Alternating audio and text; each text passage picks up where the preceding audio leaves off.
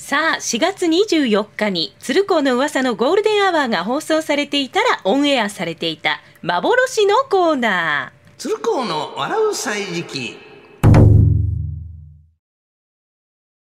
さあこの時間は今話題の人物旬の食べ物季節の行事や出来事などを小話にしてお届けします。鶴光の笑う歳時記、はいさあもうすぐゴールデンウィークね。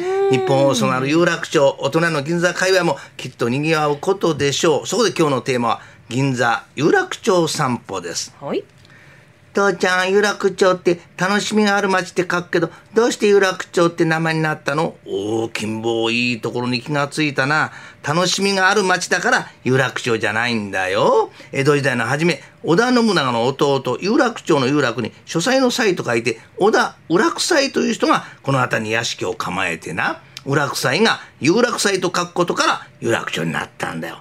へえ有楽斎か。ちょっと父ちゃんと似てんね。どこがだい？だって父ちゃん足の裏臭いだ。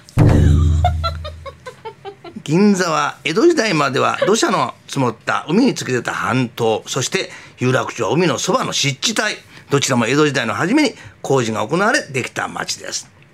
父ちゃんここすきや橋っていうのかい？そうだよ。すきや橋はね江戸時代外堀にかかった橋の名前だったんだよ。へえそうなんだ。そしてこの辺りには日本橋、京橋、新橋もあるだろうみんな水路にかかった橋の名前から来てるんだ。江戸時代の東京は運河の町だったんだぞ。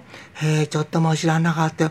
そう、父ちゃん、あの行列は、あれはな、西銀座チャンスセンターだ。あそこで買うと高額の宝くじがよく当たると言われてるんだよ。そうか、この辺りは今も昔も運があるんだね。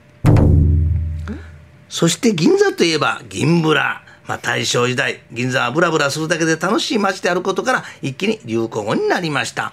父ちゃんなんで銀ブラって言うんだい？銀座はなブラブラするだけで楽しいからだよ。母ちゃんも時々出かけてんだろ。でもおいらはねブラブラするだけじゃなくてなんか食べたいな。金坊はね知らないだろうけどね。およそ50年前銀座の歩行者天国ではハンバーガーやカップ麺を食べながら歩くのが流行ったんだぞ。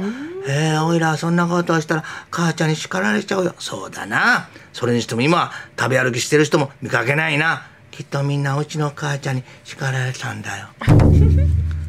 銀座の待ち合わせ場所としておなじみなのが銀座4丁目の交差点です。この辺りは日本で一番土地の値段が高いことで知られています。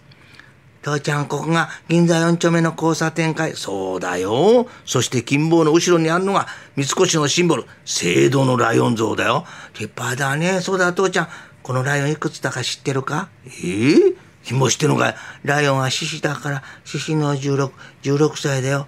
なんだ、なぞなぞか。じゃあ、金棒の後ろにある銀座のランドマーク、和光の時計台はいくつだ？わかんないよ。あれがなんだかわかるか？あれは、どうだ？銀座といえばデパートでの買い物も魅力ですね。デパートの食堂に行って奥様ランチを食べる子供にはそれが一番の楽しみでした。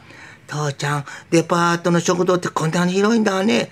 メニューもいっぱいあるからな。さあ好きなもの頼んでいいぞ。えー、どうしようかな。おいおいお子様ランチじゃなくていいのかい？だっておいら子供だけどお子様じゃないしな。うっかりお子様ランチ頼んで本当にお子様かチェックしますねって言われたら嫌だもんね。おいおいそんなこと言わないでくれよ。父ちゃんがお子様ランチを頼みにくくなるだろ。